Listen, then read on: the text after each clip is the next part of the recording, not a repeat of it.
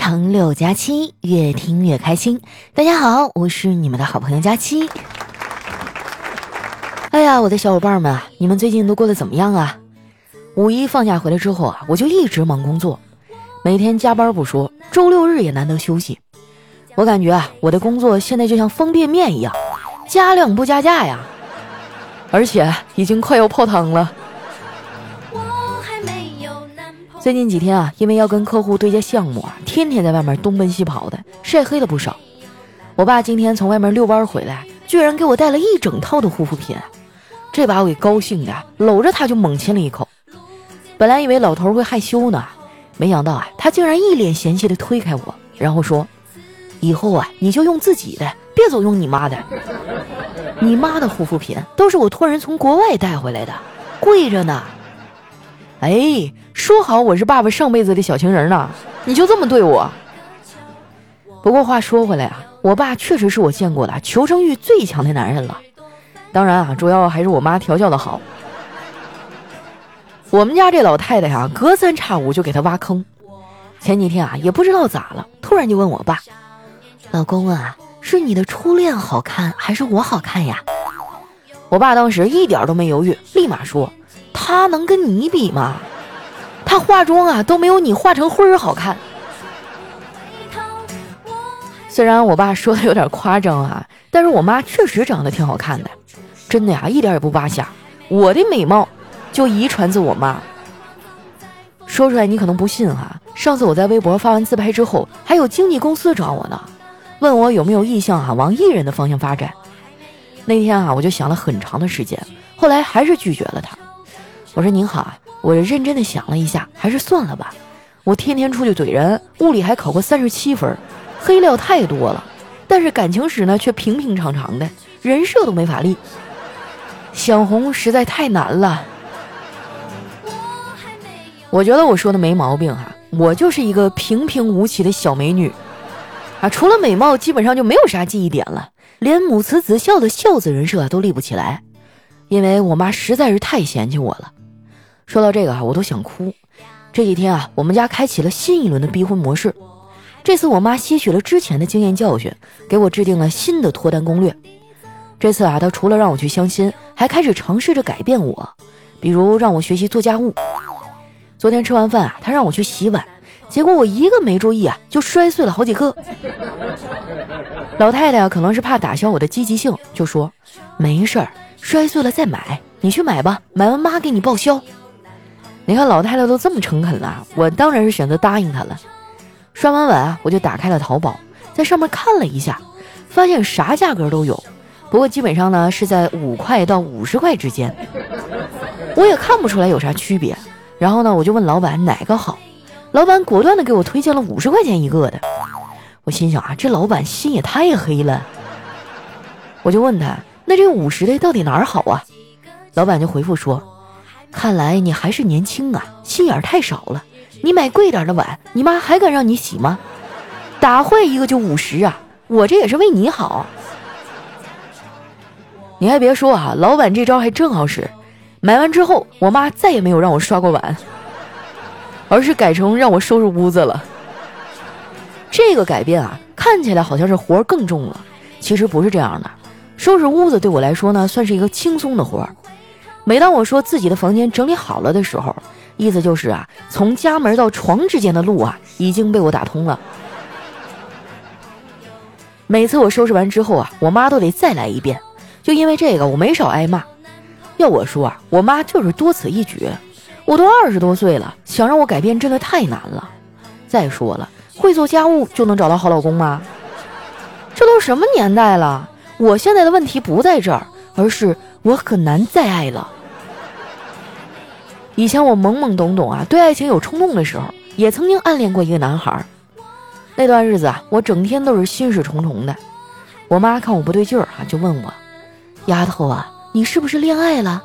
不怕啊，跟妈说说，妈支持你。”我看她一脸的真诚啊，就翻出了暗恋男孩的照片。我妈拿过去看了又看，最后对我说：“闺女儿啊，换一个吧。”这个太帅了，咱们配不上啊！当时啊，我正处在青春期，特别叛逆，我妈说我啥呀，我都觉得她说的不对，所以我并没有放弃，而是追了那男孩大半年呀，终于追到手了。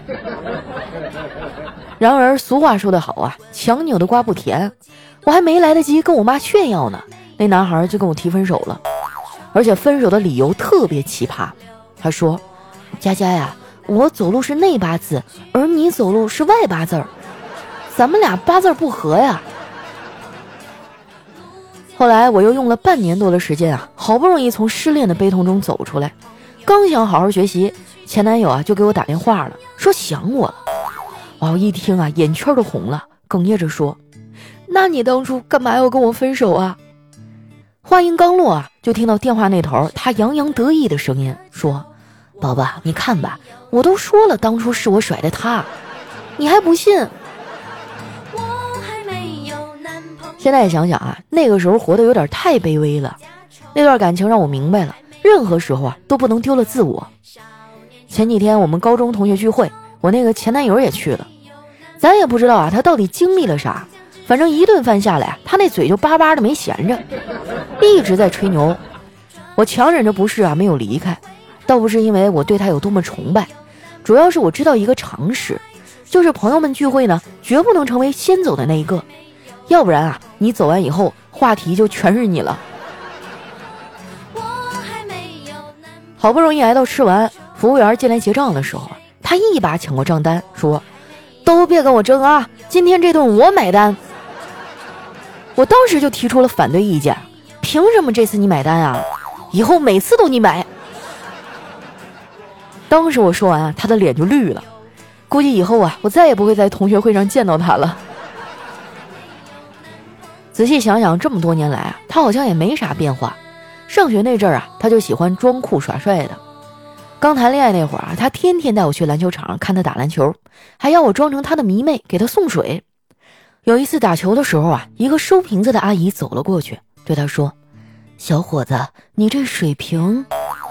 他看了一眼阿姨啊，就把手里的瓶子递过去，说：“啊，这水瓶你拿去吧，我不要了。”阿姨拿过了水瓶子，然后说。不是这个意思，我是想说，你这水平也太菜了吧！还没有男朋友估计说到这儿啊，该有人说了，胖丫儿啊，你吐槽人家那么多，不会是还没有放下吧？我呸！我吐槽他还不是为了逗笑你们吗？他现在在我这儿啊，就是一个提供笑点的工具人罢了。再说了，爱情这个东西啊，非常的复杂，一般人根本就没办法掌控它。这么多年啊，我学到一个道理，就是当你学会对自己无法掌控的事情啊，不去想太多，顺其自然的时候，你就会获得快乐。我单身这么多年，却帮听友们解决了很多的感情问题。以前呢，就经常有人会问我，什么样的人能强大到不需要伴侣？这个我很难回答你啊。强者的概念呢，也是因人而异的。对于男人而言，他想要成为强者。恐怕至少要具备成熟、睿智、乐观、豁达啊，有抗压能力、有责任感、不惧挫折、勇于拼搏等等优秀的品质。而对于女人来说呢，就简单多了。女人啊，能在大姨妈期间控制住脾气的，就是强者。真不是我矫情啊，月经期呢，真的很容易暴躁。这也不能都赖女孩自己，这个时期呢，确实比较特殊，女孩的激素水平啊，会有所变化。所以情绪变化呢，很多都是生理反应引起的。不过啊，每个女孩都有自己缓解情绪的办法。我的办法呢，就是打游戏。也不知道是哪个人啊，最先发明的网络游戏，它简直就是人类之光啊！最近各大平台啊都流行一首歌啊，我觉得就是唱给我们这些游戏玩家的。我还是从前那个少年，没有一丝丝改变。啊，充钱那个少年。啊，倒也不是我多有钱，而是不充钱的话呀，我连个青铜都上不了。不瞒你们说呀，我每次充钱买装备的时候，心都在滴血啊。每当我犹豫的时候呢，队友就会跟我说：“钱财是身外之物，不要这么在意。”说的轻巧啊，生活当中就有很多这样的人，他们只告诉你啊，钱没了可以再赚，却不告诉你啊，到底该怎么赚。我虽然也不知道怎么能赚钱。但是我会省钱呀！马上就要六幺八购物节了，哎，我想大家一定都是攒足了劲儿啊，等着那些东西打折呢。其实啊，也不用非等那一天。我今天呢，就给你们推荐一个超级省钱办法，那就是添加啊返利小助手，微信号是幺七六幺幺六二五六九二。哎，你在购物之前呢，把商品链接发给客服，然后呢，按照流程购物之后啊，就可以获得优惠和返利了。东西还是那东西啊，商家呢也还是那个商家，任何售后都不差，但是呢就能便宜。淘宝、京东、拼多多、天猫啊，这些购物平台都能使用。哎呀，说出来你们可能不信啊，我最近网购最多的东西啊就是书。没办法，谁让知识付费是风口呢？我这个人啊就好凑热闹，因为这个我妈总说我，说我买回来书也不看，简直就是浪费资源。我觉得她说的不对，朋友们，买书没有什么不对的，千万不要因为买了很多书没有读啊，产生任何的负罪感。正是因为我们这些买了没有读的书，让很多书店活了下来呀。买书读了的是读书人，买书不读的呀，那是慈善家呀。不过话说回来啊，自从用了这个省钱小助手以后啊，还真省了不少。基本上买个五六本书啊，就能省下一本新书的钱。你要是也经常网购呢，就去加一下微信幺七六幺幺六二五六九二，基本上每次都是有返现的。省钱之道啊，不就是积少成多吗？买了这么多书啊，我偶尔也会翻着看看。光是闻闻那股油墨味啊，都能让我高兴半天。现在很多人不喜欢纸质书，觉得网络时代啊，电子书更方便一点儿。但是我却一直都不习惯用手机看书。你说手机也不是用来干这个的呀？我觉得手机最实用的功能，就是在遇到熟人不想打招呼的时候，拿出来假装看一下。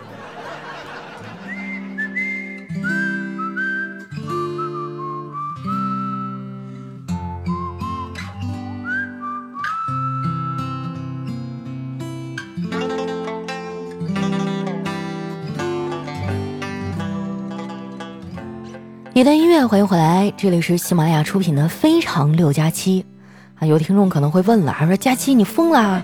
这几天一直连更啊？那是因为我下半个月又要开始忙了，有两场线下活动啊，估计要出差啊，所以趁着现在有时间啊，赶紧多录几期啊。然后看到我们其他朋友啊，也给我留了很多的言。首先这位呢叫千寻啊，哈哈，他说我们家哈最近养了两只猫啊，两个月都是公的。简直不要太闹啊！刚来两周就捅出了好多事儿，比如在床上和沙发上撒尿啊，把我们家的热水龙头都弄开了，结果厕所被淹了。但我就是生不起气啊，因为他们太可爱了。不过呢，我妈倒是很生气。佳期啊，你有啥管住俩熊孩子的小妙招吗？啊，不是你收拾，你当然不生气了。说实话，我也没有啥招啊。就我室友养那猫，最近也不知道咋了，就成天满屋子拉屎。我昨天一开门啊，嚯！我感觉那屎都在高温下发酵了，那味儿哈，差点没给我呛一跟头。也不知道为什么，猫砂盆就在旁边，然后它也不进去拉。有没有朋友知道咋回事啊？求告知啊！哎，下一位呢叫消逝的光明，他说：“佳琪啊，要怎么减肥啊？我每天每顿就只吃一筷子的馒头，嗯，就是拿一根筷子立在桌上，把馒头压扁，把馒头穿起来。”一顿也就能吃十几个吧，可是我一直在变胖，为什么呢？哎呀，我觉得你把一个馒头撕碎了哈，泡在汤里面吃，可能也许会瘦一点。下面呢叫 Steve MC 啊，他说和朋友去玩哈，有那种鬼屋，就有的是真人扮演的。我胆子比较小啊，很快就跑出来了，等了半天啊都没见我朋友。我往出口那一看啊，这二货一边抽烟一边跟那鬼聊天呢。兄弟啊，你这一个月多少钱呀？啊，鬼说，哎，没多少，没多少。这心理素质啊，也是杠杠的。下面呢叫佳期有了尖下巴，他说看到门口啊有两个五岁左右的小孩在下象棋，我看了一眼啊，就说这小男孩可能还会下，小女孩根本就是瞎走啊，象哪能走到那儿啊？然后邻居啊看了我一眼，就叹气道：“人家五岁就懂的道理啊，你二十五还不懂。”知道你为啥单身了吧？我跟你说啊，现在的小孩可了不得啊，就上幼儿园就知道撩妹了啊！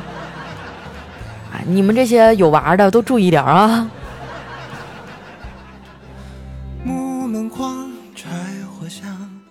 下面呢叫阴魂不散的小明和小军，他说有一天哈，小王跟他媳妇儿看电视，他媳妇儿呢就把吃了一半的苹果啊扔给了他，小王就很生气啊，说：“你整天把吃一半的东西扔给我，你当我是狗吗？”啊，他媳妇瞪了他一眼，把这苹果抢过去了。然后是小王更生气了，连狗的东西你都抢，你还是不是人呢？这个家庭地位一览无余啊。下面呢叫越说越简单。他说：“乞丐的钱包啊被傻子偷了，瞎子看见了，哑巴大吼一声，聋子听见了，驼子挺身而出，跛子飞起一脚，通缉犯要拉他去公安局。麻子说啊，看在我的面子上，算了吧。”我去，你这个段子真的太有意思了啊，感觉都能拍成连续剧了哈。下面呢叫佳期的陆墨，他说几个朋友聚一块儿哈，有个女生，开始呢有个男生寒暄了一下，说：“哎呦，好久不见，漂亮了。”另外一个呢也顺嘴说。那可不，女大十八变，越变越好看。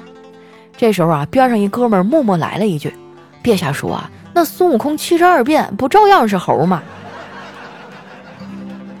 我发现啊，这个直男啊，真的是，就你这么唠嗑，你能找着女朋友吗？下一位呢，叫王班长的小祖宗，他说：“你睡醒了联系我，忙完会告诉我。”凡事有交代，件件有着落，事事有回应，这应该是男女生都想要的安全感啊，可能是吧？那你跟我说这些，我一单身狗根本就不懂啊。等我有了感情体验的时候再回复你啊。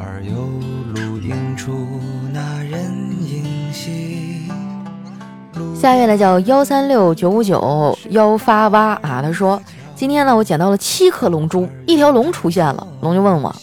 我可以满足你一个愿望，我说我想要一条龙当宠物。龙说这个愿望太大了，换一个啊。于是我又说那那你给我一男朋友吧。结果那龙说，呃，那个龙你想要什么色儿的呀？听这口音，应该是一条东北那旮旯的龙啊。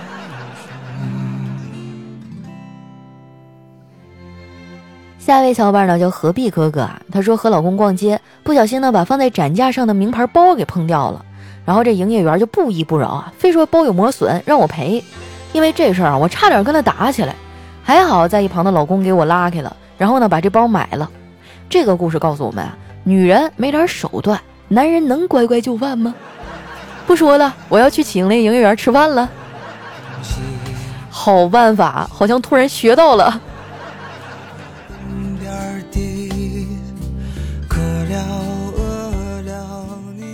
下一位呢叫宇航员啊，他说有一天女儿说：“妈，在爱情的十字路口，我该怎么办呀？”母亲说：“站在路中央，哪儿也不去。”女儿说：“为什么呀？”母亲说：“这样一来，所有人都要听你指挥呀。”那也不一定啊，没准所有人都转头走了呢。做人不能太傲娇啊。下一位呢叫加西奥特曼。他说：“一个男人真的爱上你时啊，你就会发现，哎，多了一个爸爸；男人是假的爱上你时呢，你就会发现多了一个儿子，而且呢，还是一个逆子。对啊，其实这都不重要哈，重要的是他还有可能给你找个儿媳妇儿。”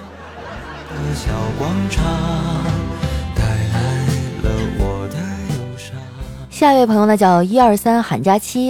然后有一天哈，爸爸和女儿聊天儿啊，爸爸说了：“闺女，听说你有男朋友了。”他是干什么的呀？女儿说：“跟你一样是个老板。”那他今年多大年龄啊？女儿说：“五十二岁。”爸爸说：“不行，这么大年龄了，比我还大两岁呢。”女儿说：“没关系啊，爸爸，你女朋友不也比我小两岁吗？”哎呀，真的是个成功的家庭啊！下一位呢，叫起啥名字呢？他说啊，要出去走走了。毕竟这么好的一张脸总是藏在家里，是社会的一大损失。不是朋友，你醒醒哈！你要实在不行，我们众筹给你买一面镜子。下一位呢，叫听友幺九幺六三三四九五，他说学校啊发了一张家庭联系卡，孙子啊看了看卡上的内容，就问他那个暴发户的爷爷：“爷爷，民族这一项怎么填呀？”爷爷想了一下，说：“呃，填贵族。”下一位小伙伴呢叫月夜啊，他说我手里拿了一堆东西啊，进了电梯，电梯里呢正好有一美女，她要去二十楼，然后啊我就对她说：“美女，帮忙按一下五楼。”也许啊是我的颜值不高，也许美女今天不高兴，她瞥了我一眼，说自己没手啊。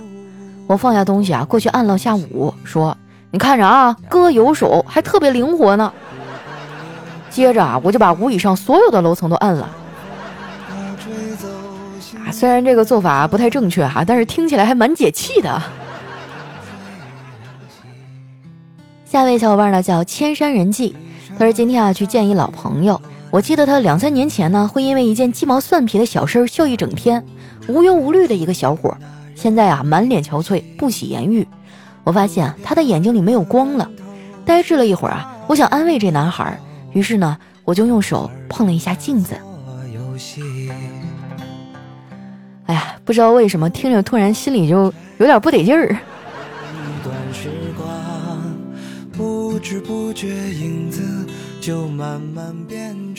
下一位呢叫瞅你漂亮，他说公司的年会上啊有一个互动环节，就是女同事啊在台上比划，男同事呢背对着屏幕猜。这女同事哈就指了指自己的脸，逗逼男同事啊就说缺班。女同事摇了摇头，哎，那男同事说呃豆豆。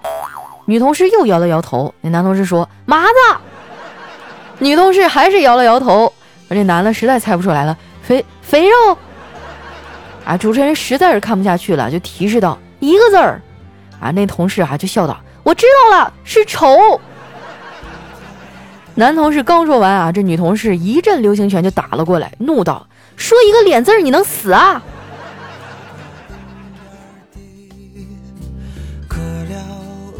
来看一下我们的最后一位哈，叫特爱佳期。他说在车上遇到一对双胞胎姐妹，长得那叫一漂亮，那叫一美啊，笑起来特别好看。于是呢，我就在心里默默的想，如何的开场白才能显得我比较有魅力，比较不轻浮。后来啊，我就在心里默念了几遍开场以后，走过去对他们说：“你们俩谁想当我小姨子呀？”想得美哈！哎，不过说到这个，我就想问一下，就那种双胞胎长得特别像的，嗯，就是你们娶了这样的人的话，日常生活当中难道就不会认错吗？因为我发现有的双胞胎真的长得一毛一样啊！好了啊，那今天留言就先分享到这儿。喜欢我的朋友呢，记得关注我的新浪微博和公众微信，搜索“主播佳期”，是“佳期如梦”的佳期。有什么好玩的段子啊，或者想对我说的话，也可以啊留在节目下方的留言区，我会在下一期当中呢来和大家分享。那今天节目就先到这儿了，我们下期再见。